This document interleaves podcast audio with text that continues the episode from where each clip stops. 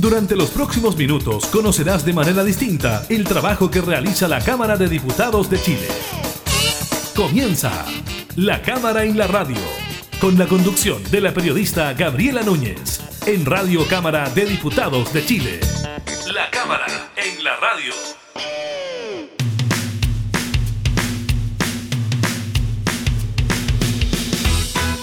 Hola, ¿qué tal? ¿Cómo están? Bienvenidas y bienvenidos a una nueva edición de la Cámara en la Radio. Estamos, como siempre, entregando información legislativa y temas de actualidad. En esta que es una jornada clave para el futuro del presidente de la República, Sebastián Piñera, con esta acusación constitucional que está siendo analizada por la Cámara de Diputadas y Diputados. Esto por los posibles vínculos del mandatario con la venta del proyecto minero portuario Dominga. Una extensa exposición a cargo del diputado Jaime Naranjo que se extendería también durante toda la jornada.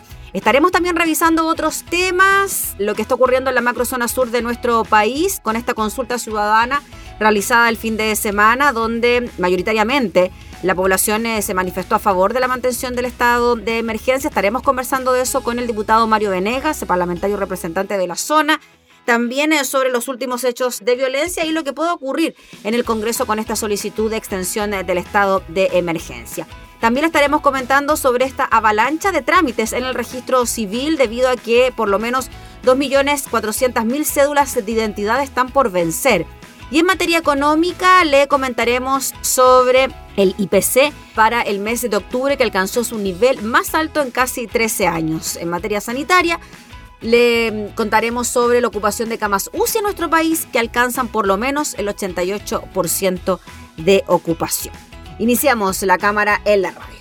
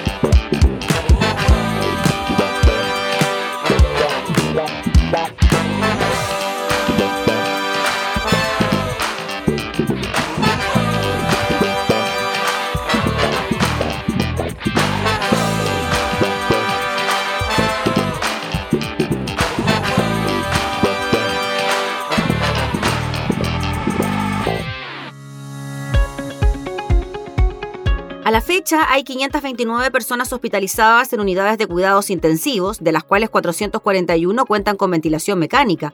Ellos, según datos del Ministerio de Salud, alcanzan entonces el 88% de ocupación de camas críticas en Chile debido a la ola de contagios que va al alza. En tanto, quedan 242 camas disponibles. Las autoridades sanitarias informaron de 2.682 casos nuevos de contagio y una positividad de PCR del 3,21%, siendo Aysén la región con más alta incidencia, 1.138 casos cada 100.000 habitantes. A nivel país hay 12.516 casos de coronavirus activos, la segunda cifra más alta desde el pasado 18 de julio.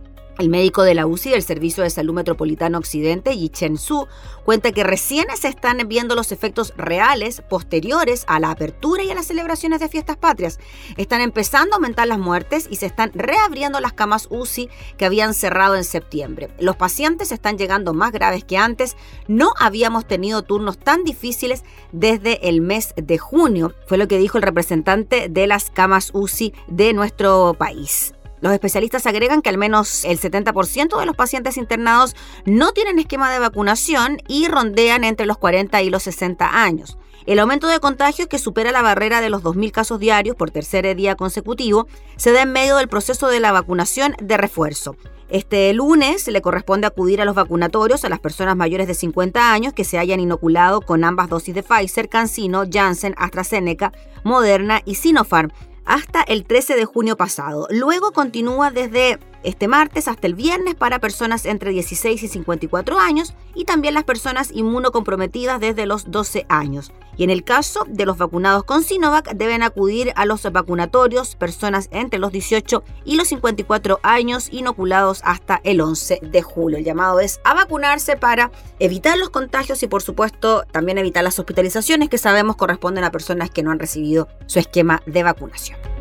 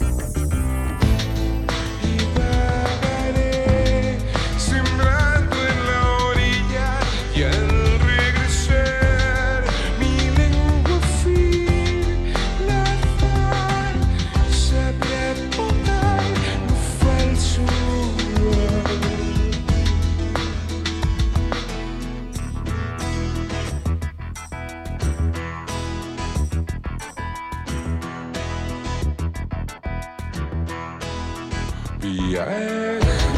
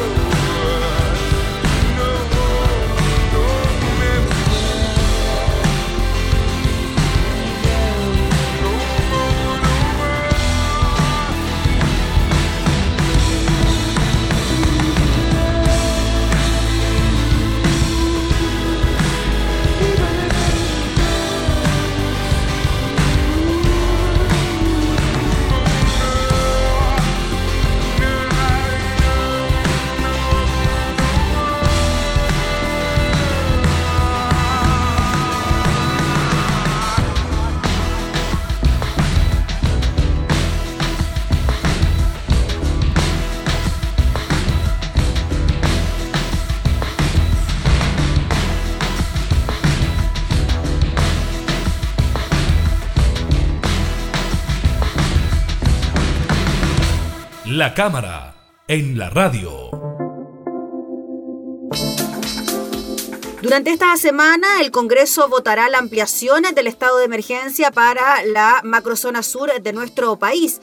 Esto viene precedido de una consulta ciudadana que determinó que un gran porcentaje de la población, más del 80%, estaría de acuerdo en que los militares estuviesen a cargo de la seguridad de esta zona del país que se ha visto afectada en el último tiempo por serios atentados. Estamos hablando de un 81,56% que se pronunció a favor de mantenerlo. 144 mil personas y un poquito más participaron de esta consulta. Conversamos de este tema con el diputado por la zona Mario Venegas. ¿Cómo está, diputado? Muchas gracias por recibirnos. Hola, ¿cómo está? Gusto de saludarla como siempre.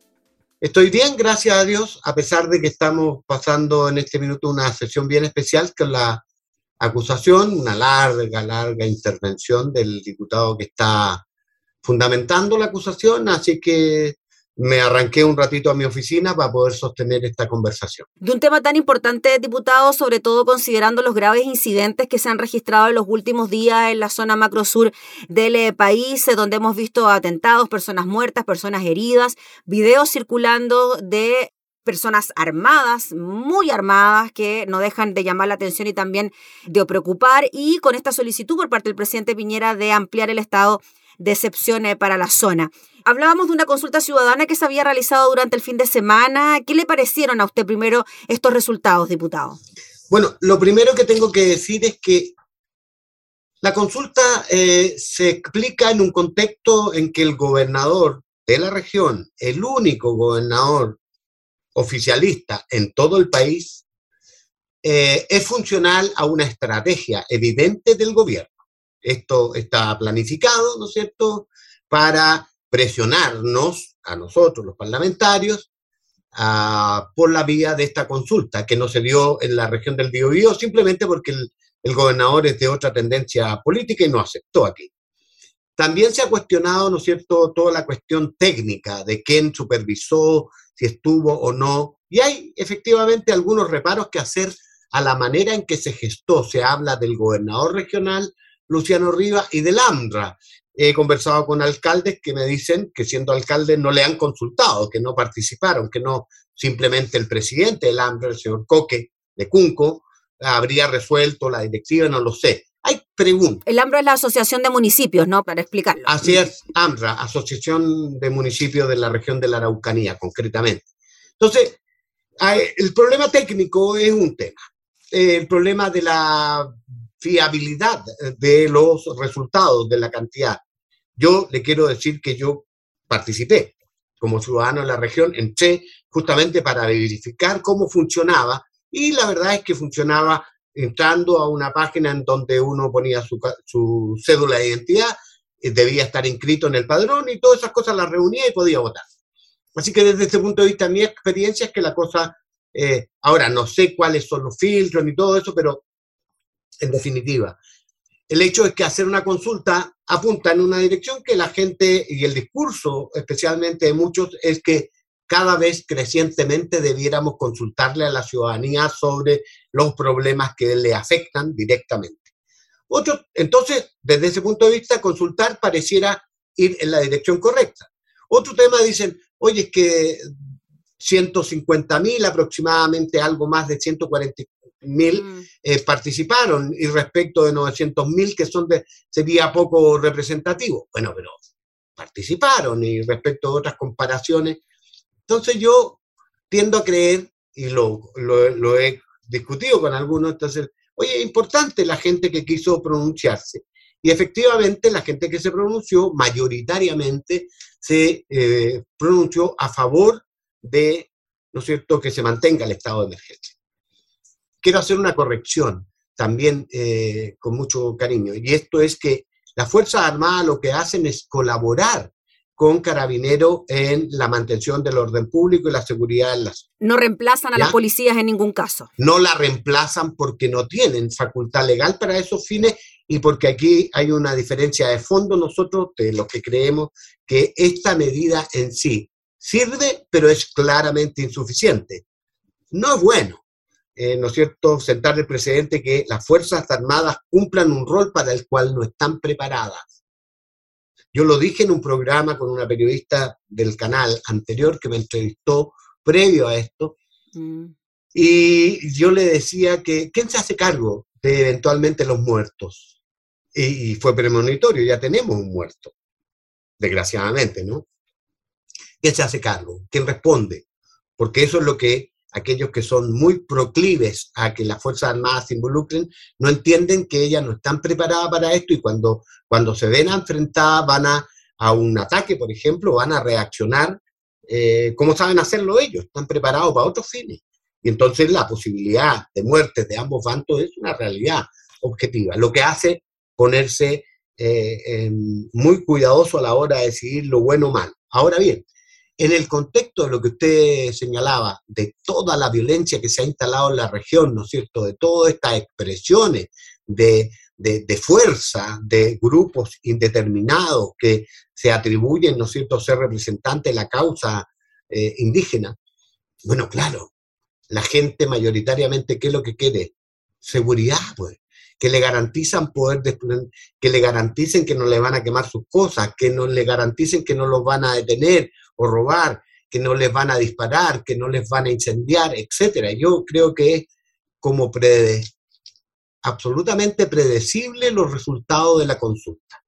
Y, y, no me sorprende, para ser sincero, yo que vivo allá, porque es distinto, intento explicarle que es muy difícil opinar desde Vitacura, desde Lobarnechea o desde Arica o si tú quieres Rancagua, porque vivir en la zona es una situación muy distinta. Nosotros estamos viviendo esta realidad de mucha violencia, de impunidad en el sentido de que los responsables normalmente no son ubicados y tampoco sancionados mm. en general. De manera que ese es el cuadro. Efectivamente, el Estado de Chile, no desde ahora, ha abandonado a la región de la Araucanía, en mi modesta opinión. Hemos hecho muchos esfuerzos, yo como actor he participado en montones de reuniones con distintos gobiernos destinados a buscar caminos de solución y lamentablemente se han quedado en completo fracaso y particularmente este gobierno fracasó, a mi entender, en esta materia. Diputado Venegas, y en cuanto a la extensión del estado de emergencia, esto de que las Fuerzas Armadas colaboren ¿no? en eh, la seguridad de la zona, ¿usted cree que es una buena alternativa, que debería seguir ocurriendo? ¿Qué cree usted que va a pasar con la votación en el Congreso? Mira, te voy a ser muy sincero. Yo hasta antes de los hechos ocurridos en eh, Cañete, que significaron la muerte y varios heridos, la muerte de una persona y que quedaron otros heridos, y hay un señor grave, entiendo el segundo que se había dado por muerto inicialmente, eh, yo estaba convencido que servía. Es claramente insuficiente, pero servía, mm. porque la presencia de las Fuerzas Armadas sirve como un apoyo y además una suerte de impide la comisión, ¿no es cierto?, de libre de estos grupos que están operando y que generan violencia. Un elemento disuasivo, podríamos decir quizá. Exactamente, tiene un carácter disuasivo, no es lo mismo, ¿no es cierto? La policía está claramente superada, Carabinero está claramente superado en la zona, o sea, clarísimo. No ha funcionado la inteligencia, los hechos se suceden, ¿no es cierto? Y según las cifras, efectivamente, al menos en las vías principales, estructurantes, la comisión de estos hechos de violencia ha disminuido respecto a lo anterior. No así en las zonas más interiores, ¿no es cierto?, del sector rural, más aisladas geográficamente, donde siguen ocurriéndose hechos. Entonces, hasta antes del EU yo tenía clarísima la, la situación de que sí, si me ponían en la situación de votar, yo creo que sirve, aunque es insuficiente, porque yo creo que solo eso, si no va acompañado de diálogo político, de esfuerzo sincero por resolver los problemas que explican, ¿no es cierto?, el tema de la violencia, que es un tema de violencia que se viene dando por décadas, ¿no? Y que ha ido incrementándose cada vez en más grave y profunda, no sirve. Es decir, no es suficiente, no es que no sirva, no es suficiente. Pero después de producir esta muerte, claro, a uno le queda preguntándose, bueno, Si el objetivo es que las Fuerzas Armadas salgan y disminuyen los hechos de violencia, la verdad es que no han disminuido. Según las cifras oficiales habrían disminuido, pero se siguen repitiendo igual y con extraordinaria gravedad, incluso con la muerte de una persona. Entonces, tenemos una carga bien pesada. Por otro lado, creo que era súper importante, eh, eh, aunque no comparta y tenga claro que es una instrumentalización, que hay, que hay una operación política detrás al hacer la consulta, eh, bueno, la voz de la ciudadanía de mi región es potente y clara. Una mayoría está por mantener el estado de emergencia. Ahora, diputado Venegas, mucho se habla de la presencia del narcotráfico en la zona, para justificar quizás muchos actos de violencia que se están registrando en este lugar. Si tomamos como base esa teoría, esa hipótesis, ¿usted cree que la ausencia o la presencia de las Fuerzas Armadas puede eh, contribuir a que siga realizándose el narcotráfico en esta zona o bien la presencia de los militares hace que el trabajo del narcotráfico sea aún más difícil? Se lo pregunto bajo la base de que puede existir narcotráfico en ese lugar. Bueno, claro, esa es una hipótesis que siempre hemos barajado y manejado. De hecho, hay evidencia. Se ha, se ha detenido a personas con gran cantidad de marihuana, por ejemplo, se dice, eh, no me consta porque como yo no soy policía ni estoy en los ámbitos de que, habría también, ¿no es cierto?, bandas de narcotráfico que aprovechan estas circunstancias para, como también el robo de madera y otra serie de grupos, mm. ¿no es cierto?, organizados para estos fines.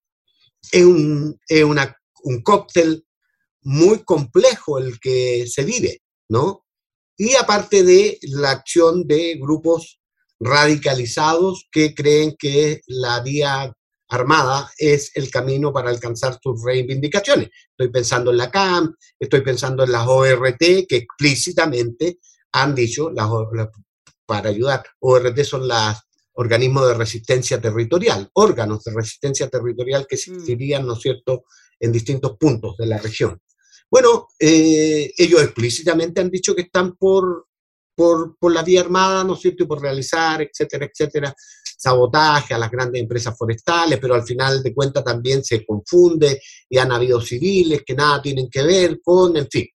Eh, yo creo que contribuye, ciertamente, es decir, por lo que tú decías en un momento determinado, disuade la presencia, sin duda, ya de esto. Y no, yo creo que la, la respuesta del Estado ha sido tardía.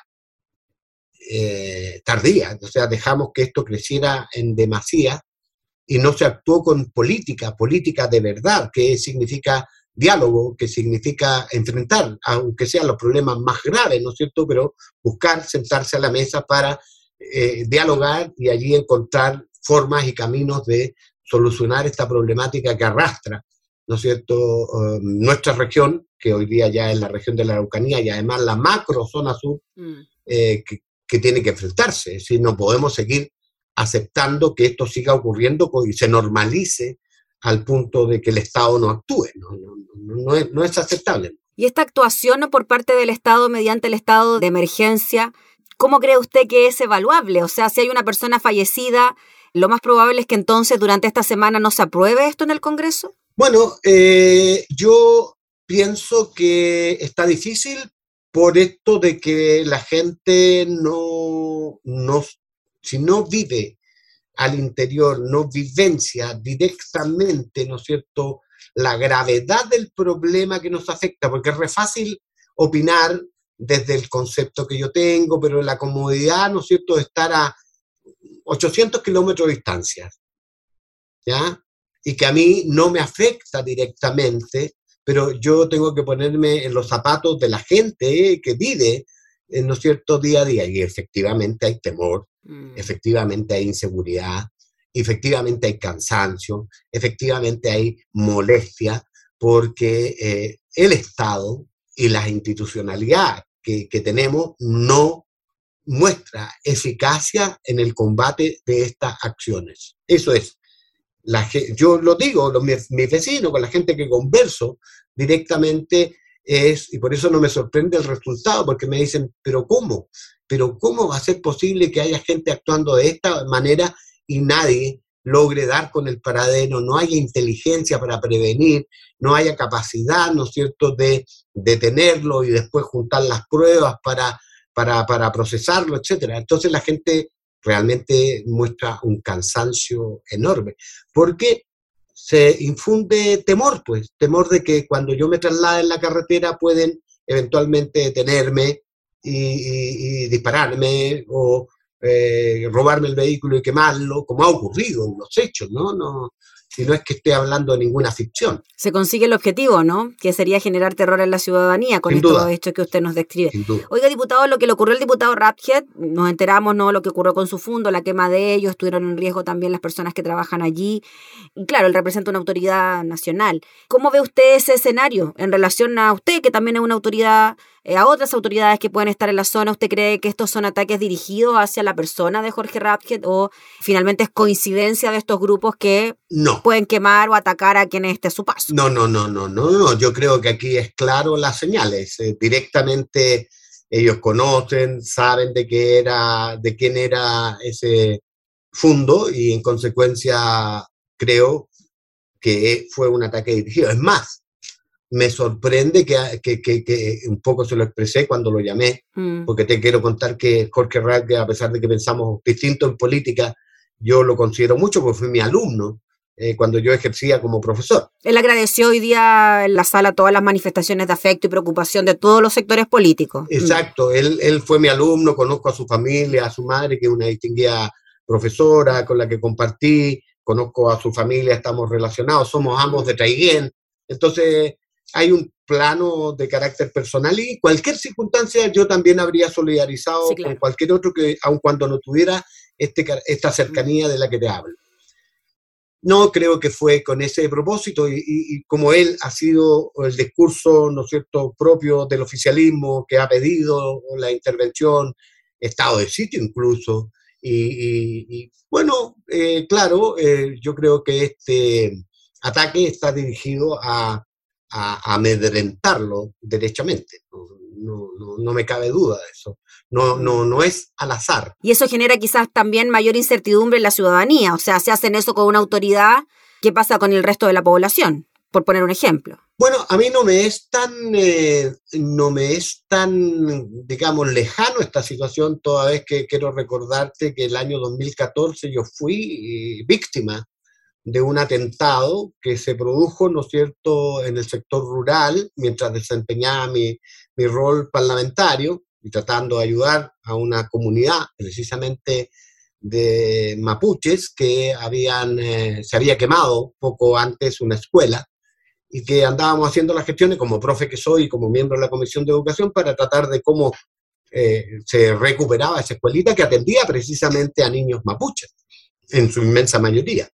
Así que sé cómo, cómo es eso. Afortunadamente, eh, los daños fueron en, el vehículo, la camioneta en la que trasladamos, y hay alguna fractura producto de una caída, pero, pero claro, este, lo que ha ocurrido con, con Jorge Radke es que le destruyeron maquinaria, galpones, una casa donde vivían los cuidadores, etc. Eh, eh, es gravísimo, es gravísimo y claro, hoy día nadie está, nosotros de hecho tenemos una presión enorme porque más allá de lo que uno sabe que se expone como autoridad, el problema es que esto afecta a su familia. Yo tengo mujer, tengo hijos, tengo nietos ahora, ¿no es cierto?, felizmente, y en consecuencia no es solo, no, no es solo tú, eh, eh, eh, el contexto familiar es que se ve mm. afectado cuando tú eres víctima de una situación como esta. Bien, pues diputado Venegas, le agradecemos por el contacto para hablar de estos hechos. Estaremos atentos a lo que pueda ocurrir durante esta semana con la votación del estado de emergencia para la macrozona sur y es de esperar, ¿no? Que los hechos de violencia disminuyan, que no existan. Gabriela, lo que yo haría, lo que yo haría un llamado a la gente que pueda ver este mm. programa es que entiendan la gravedad del problema que estamos viviendo en nuestra región y que entiendan un mensaje este no es un problema de la región de la Araucanía o de la macrozona sur, este es un problema del país en su conjunto. No es aceptable que nos dejen abandonados. Es el Estado, el Estado representado por un gobierno que transitoriamente gobierna y administra, el que tiene que hacerse cargo de esto, y tiene que buscar los caminos. Y yo soy de los que creo que la política, la política buena política, implica diálogo, aún en las condiciones más adversas. Fíjate que el otro día, con esto termino, ha habido en el mundo problemas más graves, como en la Colombia, con, con la, con, el, con ¿no es cierto? las FARC y todo el narcoterrorismo. Y en un momento determinado dijeron, basta, hay tantos muertos, hay tanto dolor, hay tanta cosa, y se entró en un proceso de negociación y fue relativamente exitoso y se llegó a un acuerdo. Pienso en la situación de Irlanda cuando estaba el IRA y, el IRA. nosotros todavía, gracias a Dios, el problema es serio, pero no ha llegado a esos niveles. Entonces este es el momento de que nos pongamos de acuerdo que hay que buscar una salida y esa salida tiene que ser, ¿no es cierto?, con buena política, política con mayúscula, que significa entender que hay que sentarse incluso con aquellos que han recurrido a la violencia para ver de qué manera se puede acercar posiciones para traer la paz y seguridad y desarrollo, porque está directamente relacionado eh, a, la región y a la gente que allí habitamos. Muy bien, pues diputado Mario Venegas, le agradecemos por el contacto, que esté muy bien, que tenga buena semana. Lo mismo para usted, que esté muy bien. Gracias. Chao. Era el diputado Mario Venegas hablando sobre la situación de la macrozona sur de nuestro país, consulta ciudadana y extensión o posible extensión del estado de emergencia. Estás escuchando La Cámara en la Radio, con la conducción de la periodista Gabriela Núñez. Todo lo que ha pasado me ha llevado hasta hoy. Miro adelante por el horizonte, la culpa la entierro y me voy. Paco maleta, respiro profundo y no miro hacia atrás. Sol que se pone, sol que sale, me acompañará. creí lo que dijeron los quería escuchar. Un grito vivía esperando salida, rogaba por su libertad. Toda una vida en la fantasía sin poderme a mí ni mirar. Y ahora veo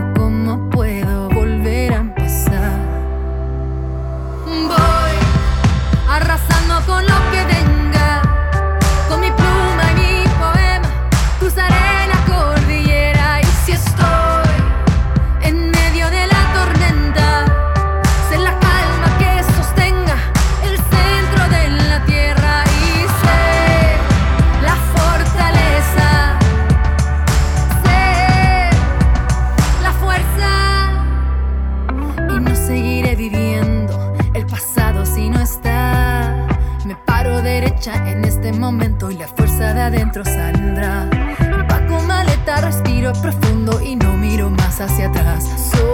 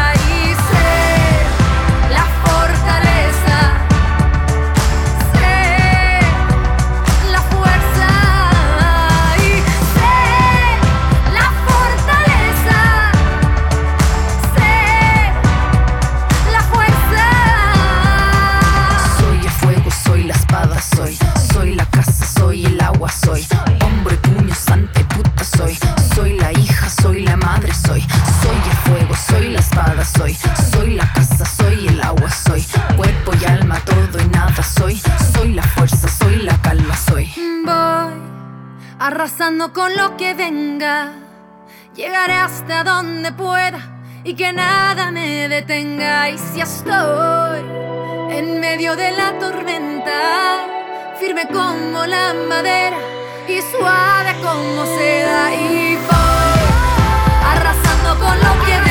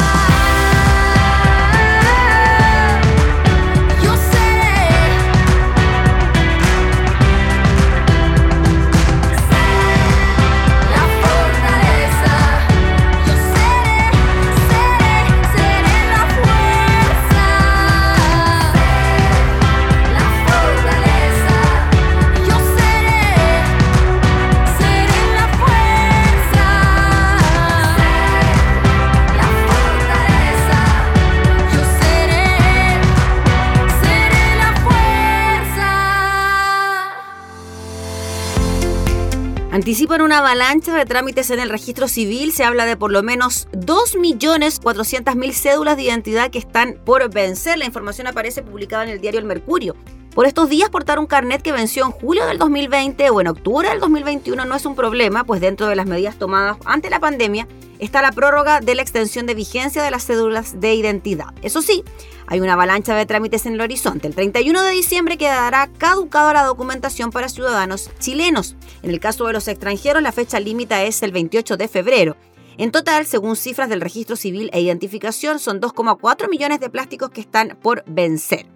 Aquí mencionan a una chilena que deberá realizar el procedimiento, Giselle Brat, de 29 años, ya que su carnet expiró en marzo pasado. Dice que la prórroga le sirvió mucho, aunque no tenía en cuenta el tiempo hasta que me fijé que lo tenía vencido. Por lo mismo comenta que sacará ahora en una oficina para no estar el próximo mes con el tiempo justo.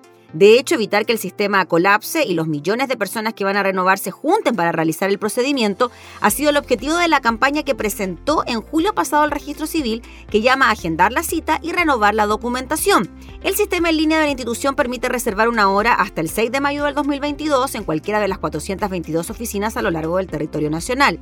De acuerdo con el organismo, en octubre se atendió diariamente a 18.000 reservas, lo que se traduce en cerca de 360.000 al mes. Señala que se reforzó en un 15% la dotación de personal con el fin de abordar la cantidad de usuarios. Junto con eso, afirma que se ha implementado la atención los sábados en 26 oficinas, lo que también se puede agendar de manera online. El director nacional de registro civil, Sergio Miersegti, plantea que están conscientes de que por la pandemia y las prórrogas la demanda supera la oferta. Es por eso que estamos trabajando desde julio en un plan de normalización de cédulas de identidad, el que incluye las medidas mencionadas. Añade que hace un llamado a nuestros usuarios para que agenden con tiempo y renueven su cédula sin filas ni esperas. Recuerdan que es una red de atención, por lo que pueden solicitar hora en cualquiera de las oficinas, no es necesario hacerlo en la comuna de residencia. ¿Cuáles son los plazos? Un antecedente de interés para quienes todavía no renuevan su carnet es el tiempo que demorará hasta tener en sus manos el plástico nuevo, 8 y 18 días para cédulas chilenas y extranjeras respectivamente. Los especialistas concuerdan tanto en el llamado a renovar a tiempo como en la importancia que tiene contar con la documentación vigente, en especial para las personas que piensan viajar de vacaciones durante el verano. Ana Vázquez, directora de la Clínica Jurídica de la sede de Viña del Mar de la Universidad Andrés Bello, destaca que el carnet es necesario para efectuar toda clase de trámites, como son, por ejemplo, todas las diligencias ante servicios públicos, como seremis, municipalidades, tribunales, carabineros, también en servicios privados, que es el caso de clínicas o empresas sanitarias, de electricidad, agencias de viajes y otros organismos. Recomienda que quienes tienen su cédula vencida soliciten de inmediato una cita para evitar las aglomeraciones de personas que esperan ser atendidas, ya que el COVID-19 sigue presente. También se puede recurrir directamente a las oficinas del registro civil.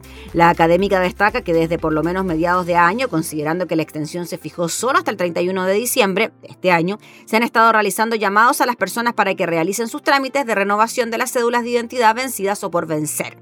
El CRICAR González, académico de la Escuela de Gobierno y Comunicaciones de la Universidad Central, advierte que un riesgo de tener el documento vencido es que, por ejemplo, no se puedan verificar trámites bancarios, jurídicos, incluso sanitarios. En esa línea puntualiza que la gente no debe esperar hasta diciembre porque después, y sobre todo para quienes buscan viajar, van a necesitar la cédula y la tendrán vencida. Lamentablemente nos vamos a encontrar con un cuello de botella. Sacar entonces los documentos como el carnet de identidad, no tan necesario para tanto trámite antes de fin de año para evitar aglomeraciones.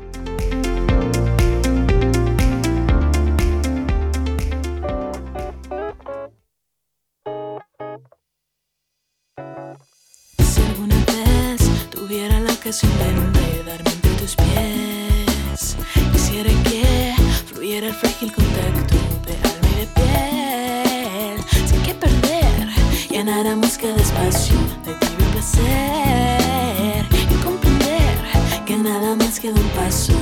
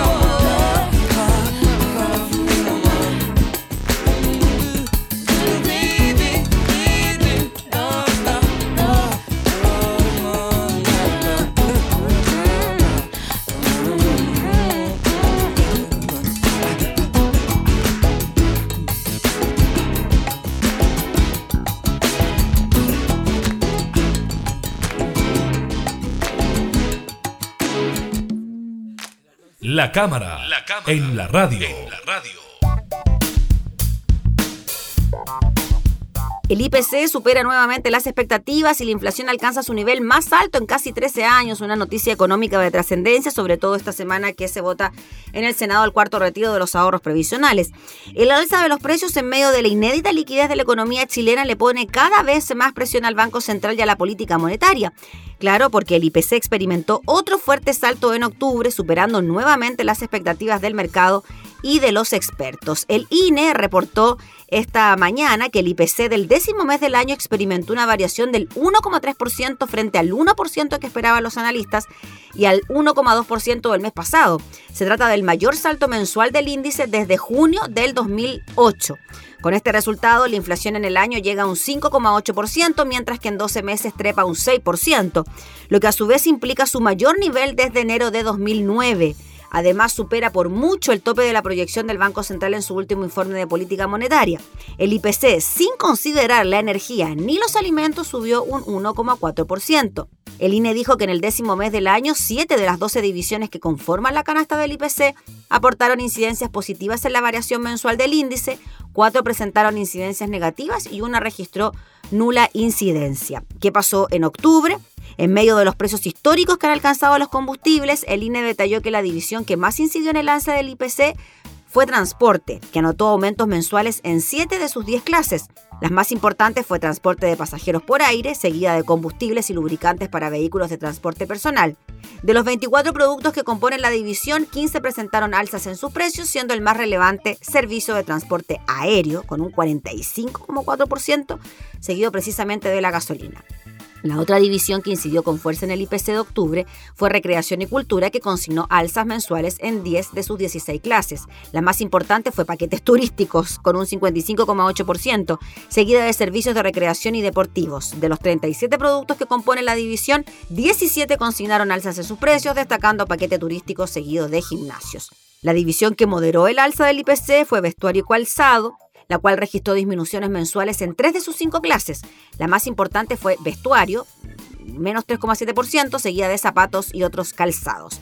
De los 28 productos que componen la división, 22 consignaron bajas en sus precios, destacando pantalón, falda y vestido para mujer y también los zapatos para hombres. El dato entonces del IPC para el mes de octubre que está nuevamente por encima de las expectativas de los expertos y alcanza su nivel más alto en casi 13 años.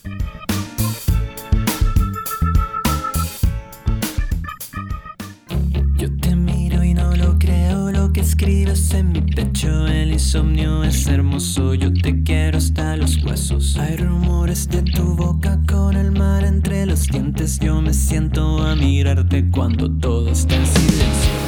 Esperaría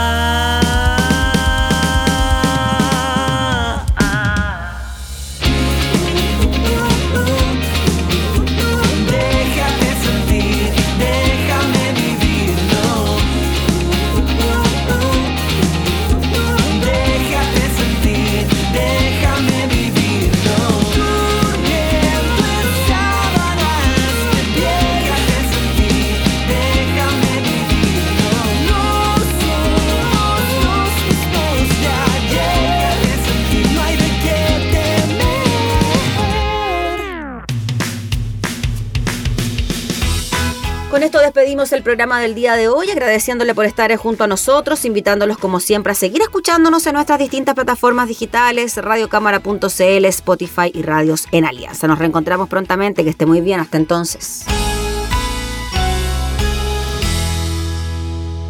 Hemos presentado La Cámara y la Radio. Una mirada amena a la agenda de trabajo de los diputados. La Cámara en la Radio, con la conducción de la periodista Gabriela Núñez. Información, música y actualidad en Radio Cámara de Diputados de Chile. Acercando las leyes.